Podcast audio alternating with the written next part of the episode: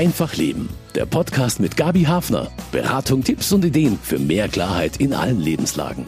Einen Bauernhof haben sie nicht, aber ein altes Bauernhaus mit Garten und im Sommer eine ganze Alm und ein Pirschrevier. Viel Natur also, um Tiere zu halten, Gemüse und Obst anzubauen und damit Vorratskeller und Kühlschrank das ganze Jahr über zu füllen mit eigenen Produkten. Ich mache sehr viel gerne mit Wildpflanzen, weil man sich einfach von Wildpflanzen wirklich ernähren kann. Was noch ist, dass ich im Sommer halt um viel Käse mache. Brauche ich da eigentlich fast keinen Käse kaufen, weil ich den da habe. Butter habe ich von der Alm auch eingefroren. Brot backe ich selber daheim. Und was auch ganz wirklich schön ist, dass mein Mann ist als Jäger. Und da können wir uns halt vom Fleisch ja komplett selber versorgen. Martina und Franz Fischer können sich mit vielen Lebensmitteln selber versorgen und tun das ganz undogmatisch. Letzten Sommer konnte ich Martina auf der Alm besuchen. Jetzt haben mir die Fischers Haus und Garten gezeigt und erzählen bei Einfach Leben, warum sie sich die ganze Arbeit mit den selbst erzeugten Lebensmitteln überhaupt antun. Und da sind auch viele Anregungen dabei für ganz normale Gartenbesitzer. Herzlich willkommen zu Einfach Leben, sagt Gabi Hafner.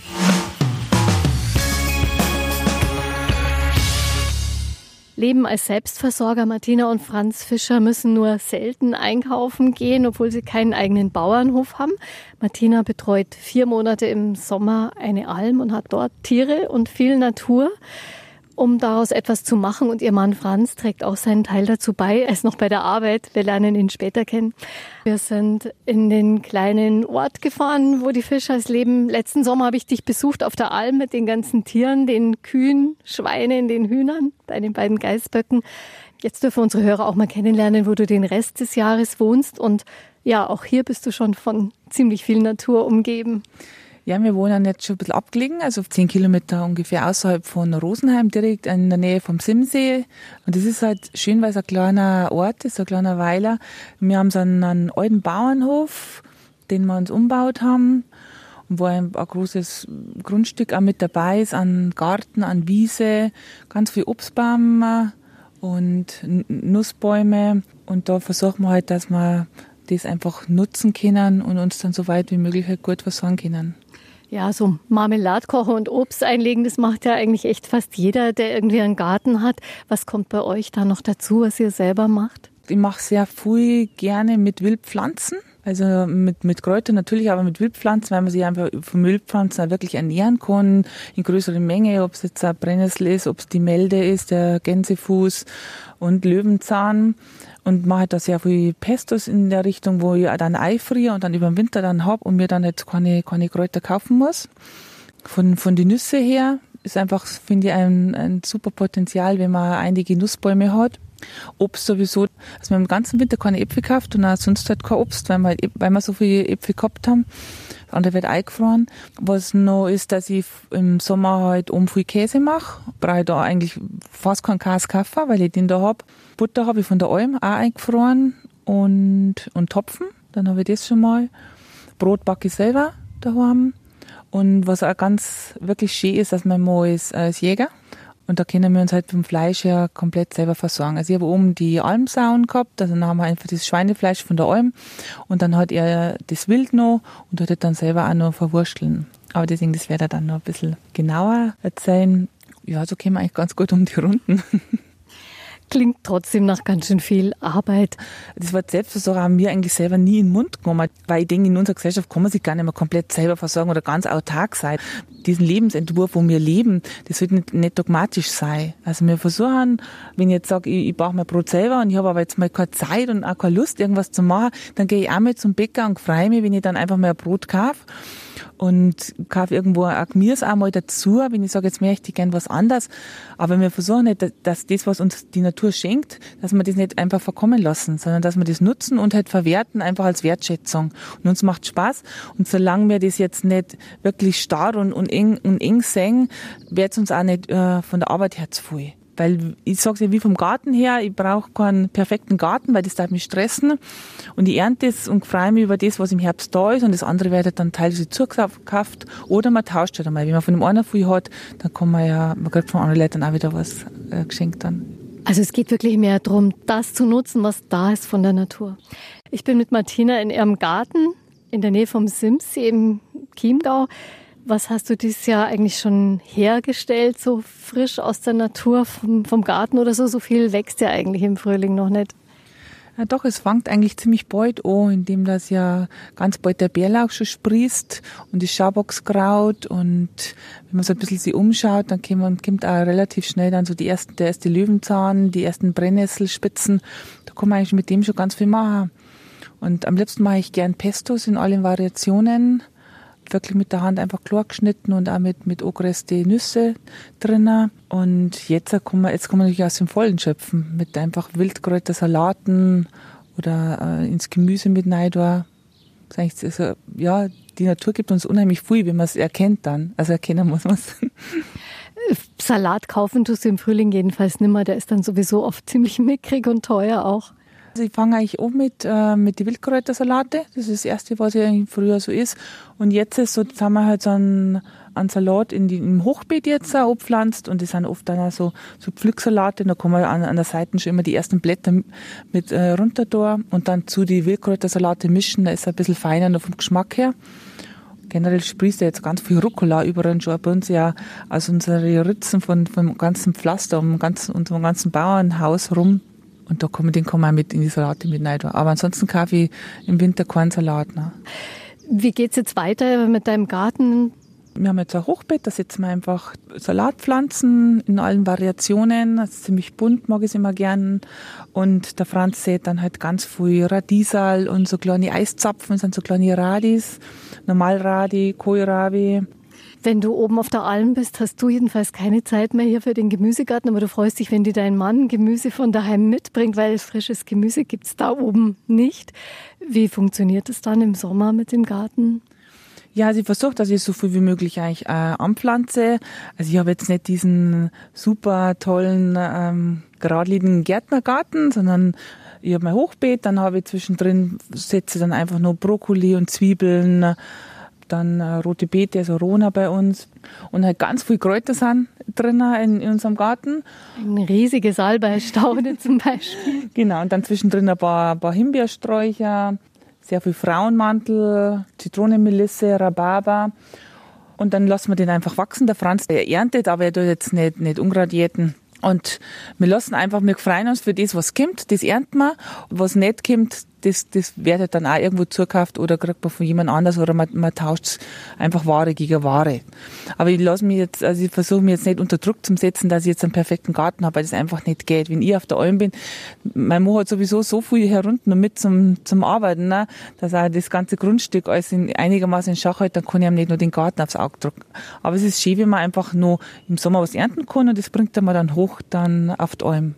Der Abschied vom Garten, der kommt jetzt schon bald. Ja, wir denken so Anfang bis Mitte Juni werden wir dann mit den Viechern aufziehen. Wie hat sich das bei euch äh, so entwickelt mit dem immer mehr selber machen? Wollt ihr jetzt nicht zwanghaft zu 100 Prozent Selbstversorger sein, aber es ist doch da ganz schön was gewachsen. Das ist aber ganz von selber entstanden. Das ist nicht von heute auf morgen, dass man gesagt hat, so, jetzt machen wir alles selber, sondern da, da ist eins zum anderen gekommen. Und manchmal ist ja vielleicht das das Sparsame, wo jeder so ein bisschen drin hat, da man sagt, man kann das einfach nicht kaputt gelassen. Man muss das ein bisschen verarbeiten. Wenigstens ein bisschen, was man so braucht und, und da ist eins zum anderen gekommen. Einmal hat man das im Garten, mal das und einmal das. Dann wird das immer so latent mehrer. Und nicht von heute auf morgen alles. Das geht nicht. Und man sollte das auch nicht probieren, weil da, das erdrückt einen. Wenn man sofort alles konservieren möchte, was man hat, oder einfach hüten möchte und, und, und vor dem leben möchte. Das geht nicht. Also sanfter Einstieg. Womit hast du so angefangen? Was war dein Einstieg, Martina? Wir haben, ich habe von daheim schon viel mitgekriegt. Wir haben ja eine kleine Landwirtschaft gehabt und ähm, mit einem Milchviehbetrieb wo es in die 80er Jahre die Butterberge war, wo man dann Kamille mehr abliefern hat darf oder nicht mehr so viel. Dann hat meine Mama auch selber ähm, Butter gemacht und die Milch verarbeitet, dann Topfen und, und, und ein bisschen Käse und da bin ich schon ein bisschen so eingeführt worden. Also meine Eltern haben sehr viel selber gemacht und Franz seine Großeltern ja auch. Der ist ja auch so ein Bergbauernhof raus. Im Endeffekt sind das unsere Wurzeln.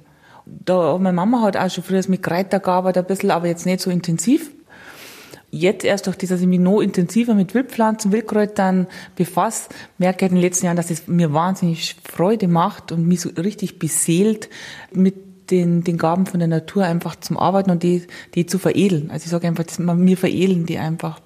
Und dann, wie der Franz auch gesagt hat, kommt das eine dazu und dann hat er 2013 die Jagdprüfung gemacht.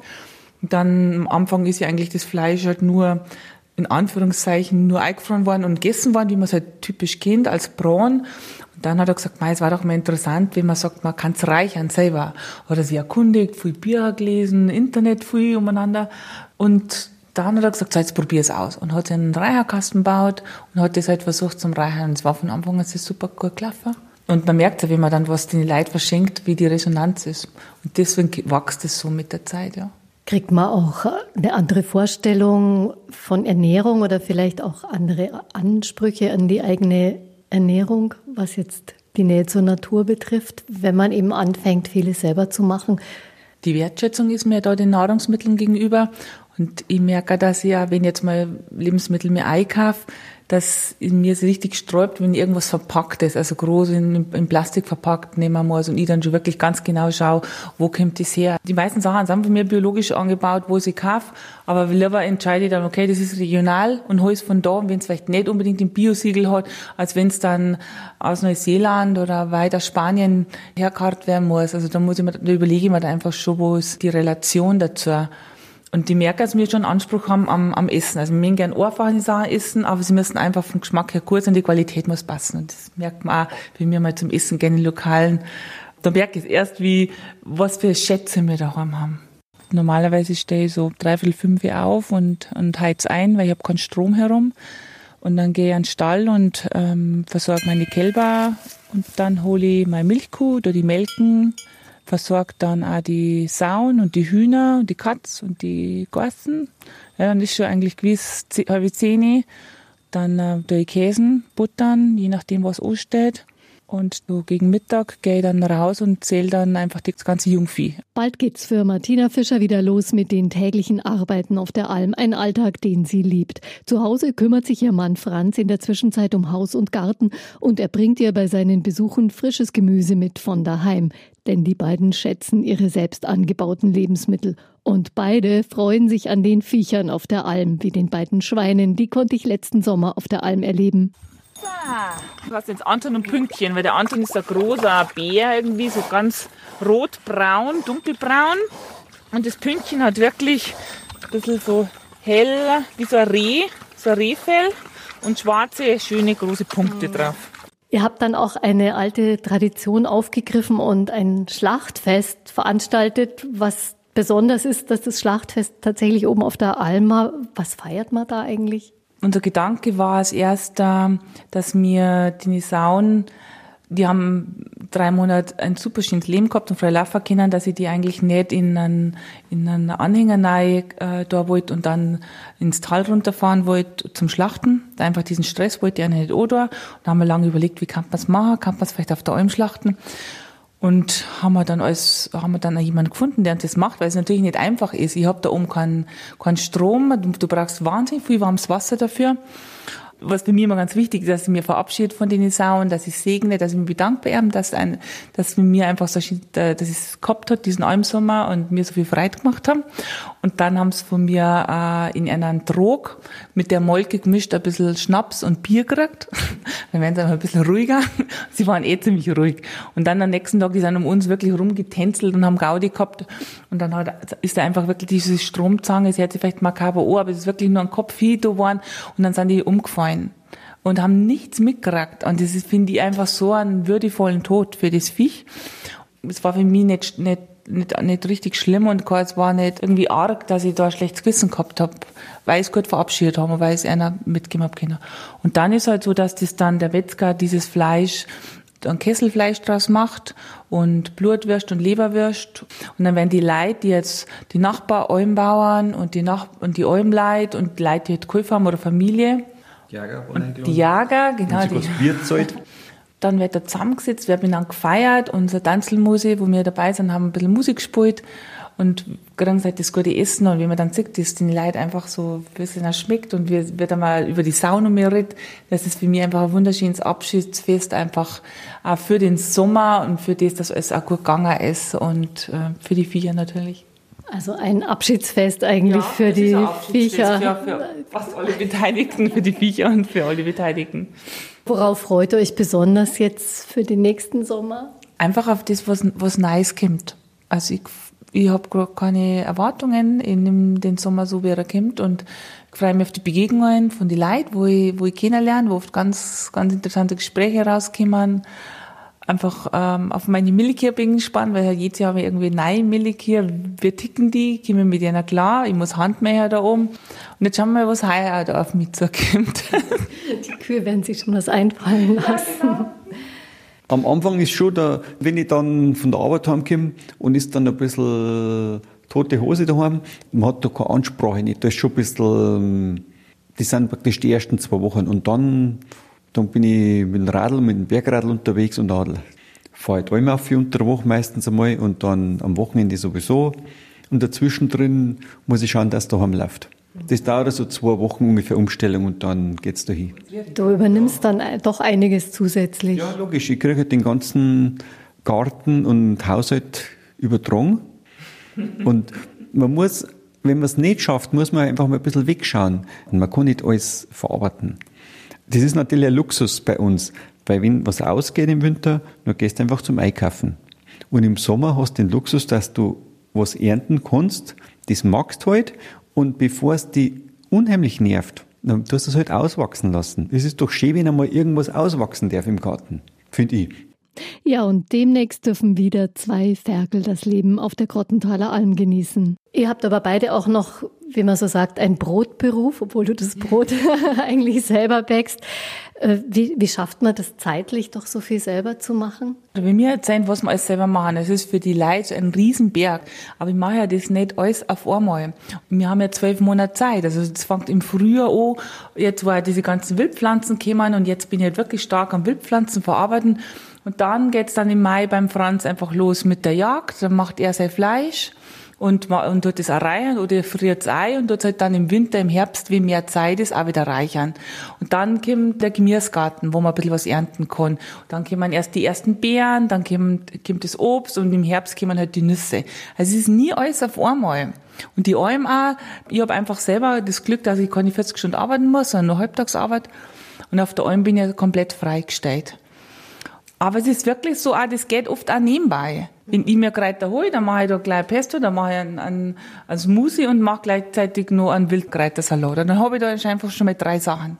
Aber trotzdem, die Natur bietet immer wieder was an. Es ist eigentlich immer wieder was da, was so dran ist. Raubt einem das nicht auch ein bisschen die Freiheit zu sagen, jetzt will ich eigentlich ganz was anderes machen. Du machst ja zum Beispiel auch Musik. Jetzt möchte ich eigentlich das machen. Ich finde, ich habe ja jeden Tag die Möglichkeit und kann jeden Tag entscheiden, ob ich das jetzt machen möchte oder nicht. Und wenn ich heute keine Lust habe dazu und morgen keine Lust, dann lasse ich es halt. Es zwingt mir nichts, das zu, zu machen. Und das ist das, was, was unsere Philosophie ist, dass wir nichts dogmatisch sehen. Und wenn es mir nicht klappt und wir einfach keine Energie für das haben zum selber machen, dann wird halt einfach mal irgendwas gekauft. Ich muss das nicht machen, sondern ich, ich kann es machen und solange es mir Spaß macht, machen wir es. Und wer weiß, was in ein paar Jahren ist. Also ich denke nie so weit voraus. Also es kommt alles so, wie es kommen soll im Leben. Ja, wir haben es schon mitbekommen in euren Vorräten, da gibt es durchaus auch Fleisch. Ihr habt selber Tiere. Was bedeuten die Tiere für euch? Das sind ja doch auch Lebewesen, die man so immer um sich hat. Tiere, das ist ein, wir haben eine Katz und haben Hühner. wir essen die nicht, die Hühner. Also nur die Eier. Und wenn eine nicht mehr liegt, dann darf so lange bei uns wohnen, wie es mag. Der hat sich das verdient. Auf der Alm, da hast du schon eine ziemlich enge Gemeinschaft eigentlich mit den Tieren. Du hörst sie auch, wenn sie im Stall sind, äh, wenn du abends oder nachts in der Hütte bist, ist schon eigentlich eng.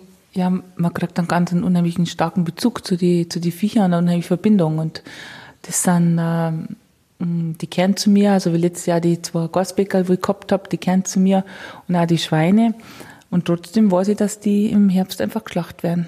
Und das ist für viele ähm, ein bisschen schwierig nachzuvollziehen, aber ich sage es immer wieder, das, ich finde es eher schwierig, äh, wenn man sich vorstellen muss, dass ich ein Fleisch ist, wo ich weiß, das hat jetzt bis zur letzten Minute einfach nur Angst gehabt, hat Qualen gehabt, ist irgendwie rumgescheicht worden und das kriege ich dann auf den Teller.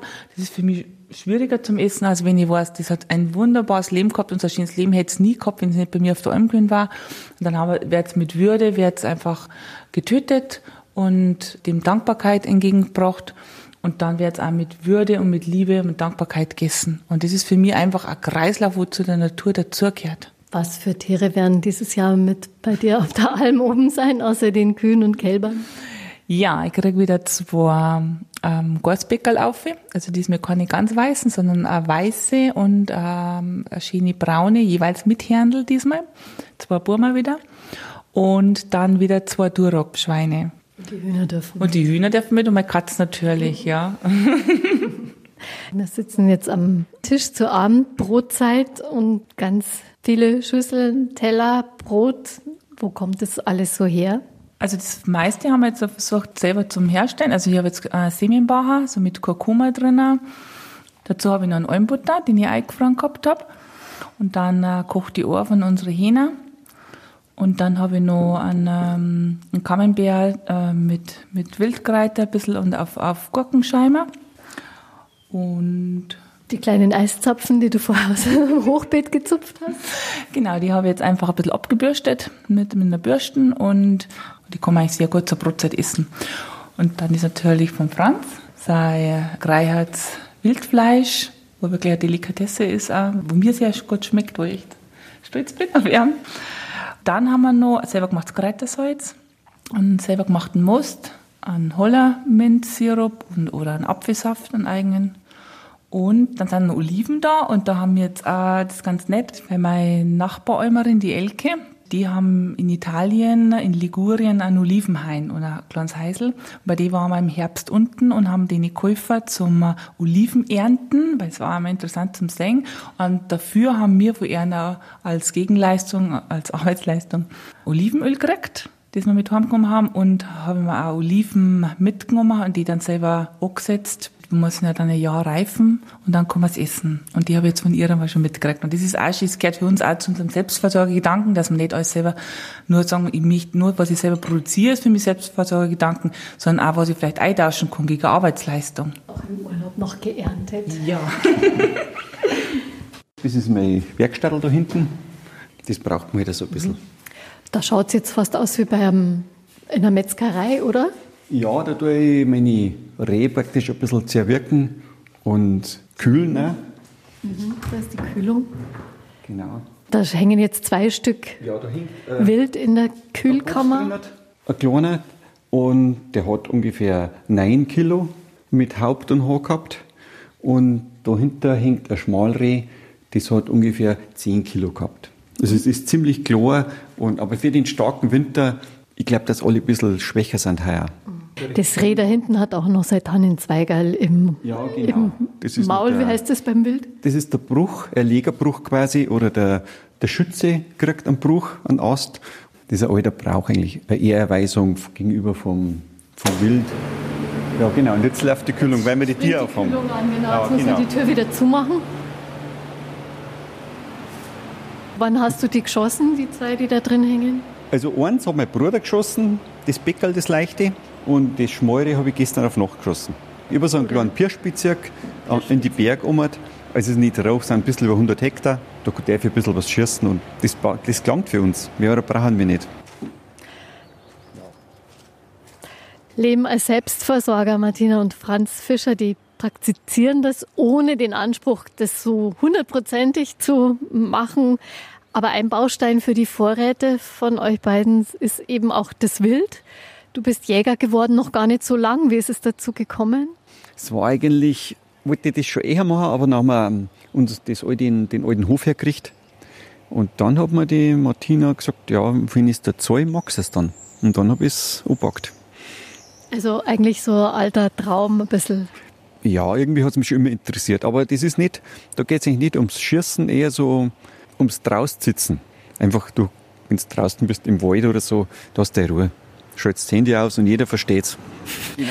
Aber trotzdem draußen sein und da Zeit verbringen, das kann man auch ohne, dass man Jäger ist. Es ist doch irgendwie was Besonderes noch dabei. Ja, das stimmt. Man kann sich so aussitzen am Wald, einfach unterm Baum rein und unter Hindüsen. Das kann man schon machen. Ist aber anders. Aber so hat man den richtigen Grund. dass man es macht. Und eine gute Ausrede, ich muss jetzt gehen, ich muss schauen. Und siehst, sagt man ja, hätte man immer was anderes tun. Dann ruft einmal einer an, der andere möchte das und sowieso, irgendwas anderes kommt immer dazwischen. Und so sind wir halt Menschen. Aber jetzt habe ich einen Grund zum gehen. Auf alle Fälle war das nicht so, dass ihr den Plan gefasst habt, ja, also wenn wir uns jetzt selber versorgen, da kann man ja wild essen und dann hast du den Jagdschein gemacht, sondern es ist nein, eben aus diesem alten Wunsch entstanden. Nein, Aber ihr habt ja so das Prinzip, in Harmonie mit der Natur eure Lebensmittel zu gewinnen. Funktioniert das auch mit dem Jagen? Immerhin muss man ja, ja, viele sagen, das hast du bestimmt auch schon öfter gehört, dafür muss man ein Tier ja. abknallen. Ja, aber es ist, die anderen äh, essen ja auch Fleisch. Da muss genauso ein Viech sterben, ob das ein Schwein oder ein Rind ist, hat genauso eine Seele und lebt wie, wie ein Reh oder Hirsch. Und das Töten macht halt nicht der Jäger, sondern der Metzger. Und der Metzger hat dann auf einmal einen ganz schlechten Ruf, weil der bringt ja die Viecher um. Aber der macht es auch bloß, weil es braucht wird oder weil es andere Leute essen. Also man verschiebt das einfach bloß an einen anderen hin, die, die Arbeit, wo man nicht gemacht, macht der andere. Aber im Grunde es ist noch gar nicht so lange her, da hat jeder sein Schweindel geführt und jeder hat seine Hosen gehabt oder jeder hat Fleisch selber produziert. Das ist noch keine 100 Jahre her. Nicht einmal drei Generationen, da waren sie froh, wenn sie mal einen Hosen gehabt haben. Und heute ist es selbstverständlich, dass man einen Leberkäse isst oder kauft und die hat genauso Augen gehabt wie was anderes.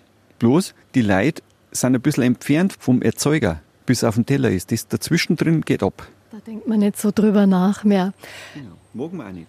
Du hast gesagt, auf die Jagd gehen, das heißt vor allem für dich viel in der Natur sein, draußen sein, die Tiere wahrscheinlich auch beobachten. Im Endeffekt kennst du die wahrscheinlich schon. Wie ist dann doch so der letzte Schritt, welches Tier dann abgeschossen wird? Man versucht eigentlich schon die gesunden, man alles was auf die Wiesen rausläuft, so das Geweine und Schießen, das, das macht kein Jäger eigentlich nicht. Sondern man schaut und man weiß dann, aha, da kommt jetzt ein, ein gesundes, das hat zwei Kids dabei, die lässt man einfach laufen. Und sowieso, alles, was Bruten tut, was Junge haben, ja, das, das schießt man nicht. Das macht man einfach nicht. Es ist ein Eingriff in die Natur, aber überlegt, könnte man sagen. Ja. Du verarbeitest das Wild dann auch selber. Was wird dann zum Beispiel draus? Also, probiert habe ich schon ganz viel. aber so was ziemlich leicht zu machen ist, das sind nicht so, so Fleischpflanzel oder, oder eine Brotwürst. So Pfefferbeißer, so Dauerwürste, die sind ein bisschen schwieriger zu machen. Wir stapfen jetzt gerade durchs hohe Gras im Garten zu deiner kleinen Räucherkammer. Die ist da an der Terrasse. Da hängt gerade was drin.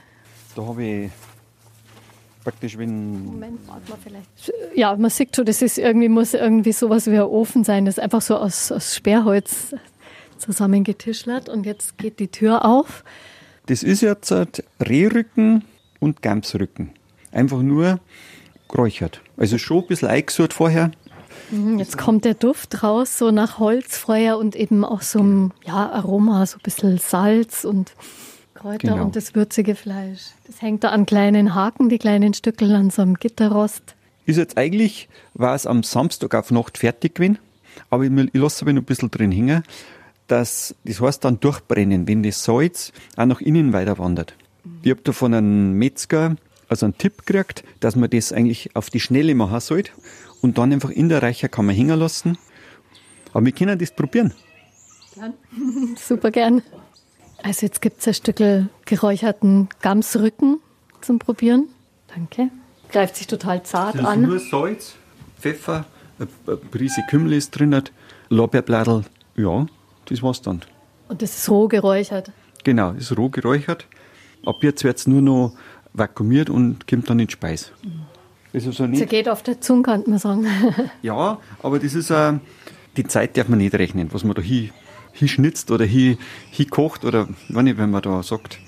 Das ist im Grunde, kann es jeder machen. Das mhm. ist gar nicht schwierig. Aber es ist einfach auch anders, wenn man sowas isst, wo man selber die Zeit hingehängt hat, ja, immer wieder nachgeschaut hat, vielleicht, ob es äh, gut wird. Das nicht einmal das habe ich gemacht. ich traue mir es gar nicht sagen. Einfach, ich tue das in, ich tue es abwiegen, tue genau die Salzmengen da dazu, dann einfach alles durchrühren, dann tue ich alles in die Tüten rein, tue alles vakuumieren und im Kühlschrank in die 0 Grad Zone. Nach fünf Tagen mache ich die Tüten auf, schneide es auf, dann tue ich es ein bisschen ab, austrocknen, häng's auf, lass einen Tag hängen. In dem einen Tag, das muss dann so trocken werden, wie ungefähr die Lippen sind, wie man auf die Lippen hingelangt. Wenn es aber so trocken ist und ganz weich ist, aber noch nicht, dann hänge ich es in die Kammer rein und tue einheizen. Das ist auch toll, wenn sowas so, so gut, so schmackhaft wird, ohne dass man eigentlich sie wahnsinnig abtun muss dafür. Ja, ich habe da nicht so viele Rezepte. Das sind ja schon richtig kleine Früchte dran. Ja. so ein Zentimeter große Mini-Pfirsiche im Direkt an der Hauswand, halt an der Südseite, da wachsen diese Weinbergpfirsiche sehr gut. Und die werden jetzt auch nicht übergroß, sind vielleicht zum Maximum äh, drei, vier Zentimeter Länge und sind wahnsinnig süß. Da freut mich das für der Franz immer so. Das erste, wenn ich auf der Alm bin, das ist das erste, was er ernten kann dann an Früchten. Direkt neben dem Haus wächst der kleine Baum mit den Weinbergpfirsichen. Martina und Franz Fischer verwerten noch die letzten Äpfel des vergangenen Jahres. Zum Abendessen gibt's selbstgemachten Most. So gut oder so viel wie möglich Selbstversorger viel von dem nutzen, was die Natur einem anbietet oder schenkt. Das macht ihr jetzt schon ein paar Jahre eigentlich immer intensiver. Was, was schenkt einem diese Lebensform oder diese Einstellung auch? zur Natur und zu den Nahrungsmitteln? Also ich weiß nicht, wie es um Franz geht, aber mir gibt es so ganz tiefe Dankbarkeit, diese Zufriedenheit, die ja oft in unserer Gesellschaft, wo es uns ja so gut geht, immer mehr verloren geht. Und ich habe mir oft immer überlegt, warum sind wir Menschen oft so unzufrieden, obwohl es uns so gut geht. Und ich glaube, weil wir uns so entfernen auch von dem, von, von der Natur.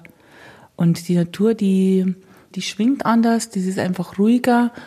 Und ich denke, dass auch unser ganzer Stress einfach durch, durch das, dass ich in, in der Natur arbeite und mit den Pflanzen arbeite, einfach reduziert werden kann.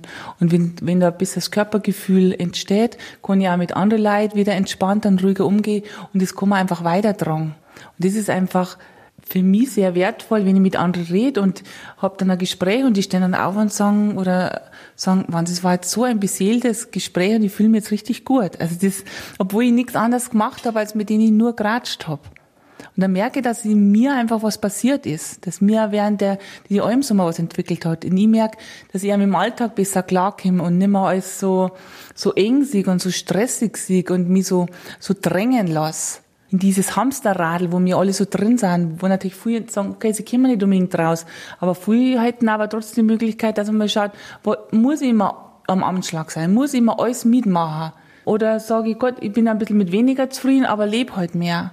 Und das ist das, was mir die Natur wieder gibt, was, was mein Körper wirklich braucht. Auch diese Auszeiten, mal sagen, na, ich, ich, ich ziehe mich jetzt einfach zurück, ich brauche jetzt einfach ein paar Stunden nur für mich Stille haben. Das wieder lernen, was an der Körper sagen möchte und was er einfordert. Und Ihre Erfahrungen teilen die Fischers auch in dem neuen Buch von Martina dann einfach ein bisschen Anregungen geben, was man wirklich leicht umsetzen kann. Weil ich merke, dass die Leute immer mehr in die Natur rauszieht. Sie möchten sich wieder ein bisschen mehr verbinden mit der Natur. Und man muss nicht große, natürlich kann man sagen, jetzt macht man große Wildkräuter und Kräuterausbildungen, kann man machen, aber es geht auch einfach wirklich zu die, die, jeder kennt einen Löwenzahn, jeder kennt die Brennnessel oder einen Spitzwegerich und mit denen Sachen kann man schon ganz viel machen. Oder wenn man irgendwo am Waldrand ist und nimmt halt ein bisschen was mit oder man arbeitet mit Blütenknospen, wo auch jeder irgendwo weiß, okay, das ist ein Kirschbaum und dann erntet die Blütenknospen und tue die halt mit in meinem Salat rein. Und so ganz leichte, kleine Anregungen, wo man wirklich seinen Körper wirklich viel Gutes tun kann. Und wenn man das dann spürt, dass man das gut tut, dann macht man vielleicht auch weiter und sagt man, ich möchte Interesse einfach wecken. Ganz vielen Dank, Martina Fischer und Franz Fischer. Einen wunderbaren Sommer, was da immer auch kommen wird an Herausforderungen und Freuden. Vielen Dank. Danke dir, Gabi. Bitte Danke. Auf der Alm und im Tal heißt das Buch. Glücklich leben als Selbstversorger. Erschienen im Kailasch Verlag für 20 Euro. Einen Link zum Buch finden Sie auf der Website zur Sendung und außerdem noch zwei kleine Audios mit Martinas Zubereitung von Wildkräuterpesto und Zitronensalz auf mk-online.de-leben. Schauen Sie doch rein. Einfach Leben. Ein Podcast vom katholischen Medienhaus St. Michaelsbund, produziert vom Münchner Kirchenradio.